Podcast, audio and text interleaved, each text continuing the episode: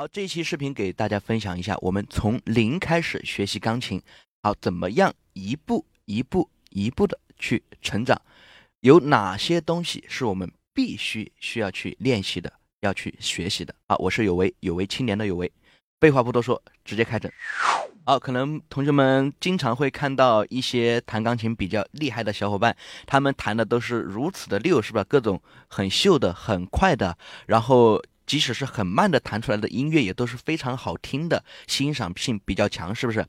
好，那么他们这些弹得好的小伙伴，为什么能够弹成这样子？其实，他们都是经过系统的方法来训练的。也就是说，你会发现，你同样是一首歌，你弹的和别人弹的好的弹的，那差别就会很明显，是不是？为什么会有这个差别？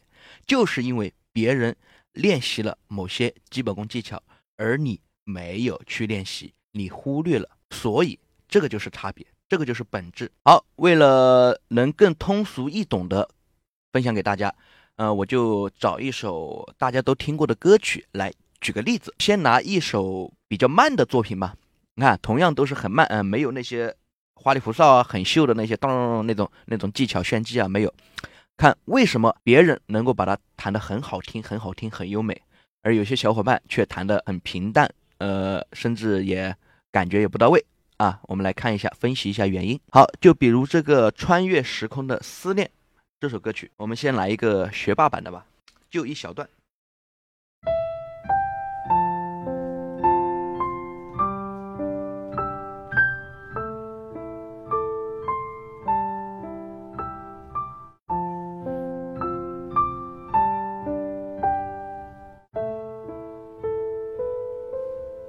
好，我们再来一个学渣版的。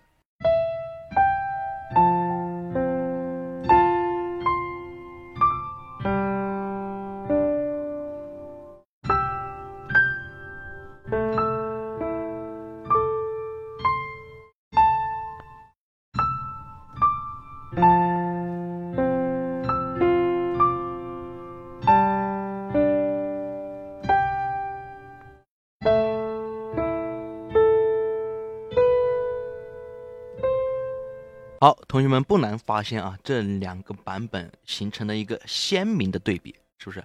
好，那我们来看一下这个区别究竟在哪里。好，首先我们最直观的一个对比，是不是就是我们眼睛能看到的，就是一个手型上面的一个对比？你会发现学渣版的他的手是不是伸直了的，在这里弹？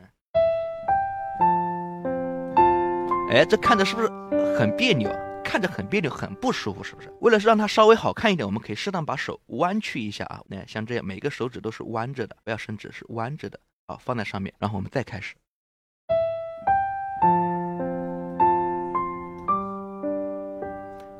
哎，这样是不是比之前看着要舒服多了？然后第二个，我们也能直接看出来感觉不对劲的地方，是不是？你看这个地方。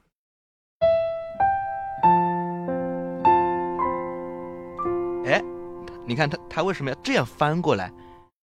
这是什么原因？这个其实就是他不知道一个科学顺手的指法到底是怎么安排的。所以说，当他弹到这一段的时候，然后他小拇指又不灵活，脑子反应不过来，然后他就会下意识的是吗？用到这个中指要翻过去弹这个 r 你看是不是？我们现在绝大部分同学肯定会碰到这样的一个情况。好，那么这个指法的问题其实也。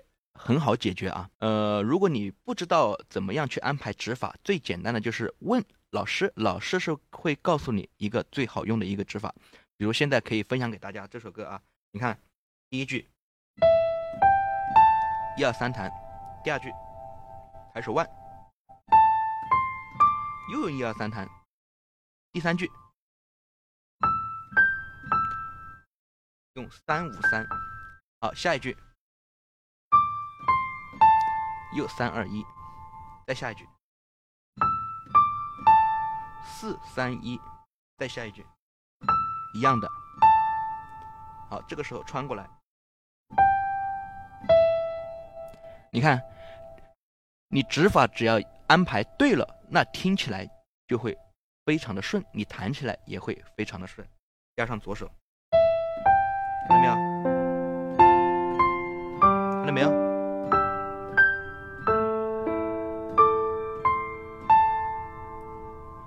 是不是？好，再一个你会发现，前者弹的好听的那个学霸版的，它听起来非常的顺，非常的丝滑，是不是？而后者那个学渣版的，它听起来就感觉磕磕碰碰，一卡一卡的。好，那这个是什么原因？好，那这个那，可能有两种原因啊。一种有可能是因为啊，我们有的同学他可能刚开始弹这个曲子，呃，看到这个谱子反映在琴键上面，可能还要点时间，找这个琴键可能不是那么快，是不是？好，那如果同学们如果弹熟了过后，把谱子都记得了过后，如果弹的还会有点磕磕碰碰，还会哪里有点卡，那同学们就要想一下，你是不是会有另外一种可能了？你的拍子打错了。首先，拍子就是定义我们音乐里面一个音需要弹多长，是不是？也就是一个音的时值，这个音有一拍还是两拍还是半拍？我们在弹的时候，在唱的时候，你一拍都不能弹多，一拍都不能弹少，一拍就是一拍。你弹了一拍过后，你马上就要放上来，是不是？是两拍，那你弹了两拍过后，那你马上是不是也要？结束一拍都不能多。首先，我们这个曲子的拍子啊，同学们看一下，咪嗦拉第一句，咪和嗦是半拍一个，来半拍什么？打下去打上来是一拍，那打下去是不是就是半拍？那也就是说，我打拍子的时候，打下去要弹咪，打上来要弹嗦，是不是？来咪嗦，然后那这个拉是几拍？拉是一拍。好，我们加上前面两个咪嗦来打拍子来弹一下，预备走。哎，你看是不是？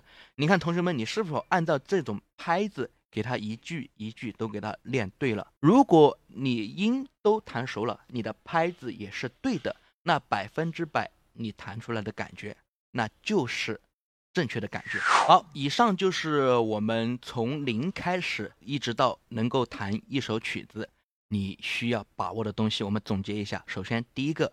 你是不是你手的姿势让它想办法美观一点？好，第二个，我们的指法要给它安排的到位。好，第三个是不是我们的拍子也要对？好，把握这几个，那我们就可以把一首简单的曲子给它弹好听了，给它弹对了。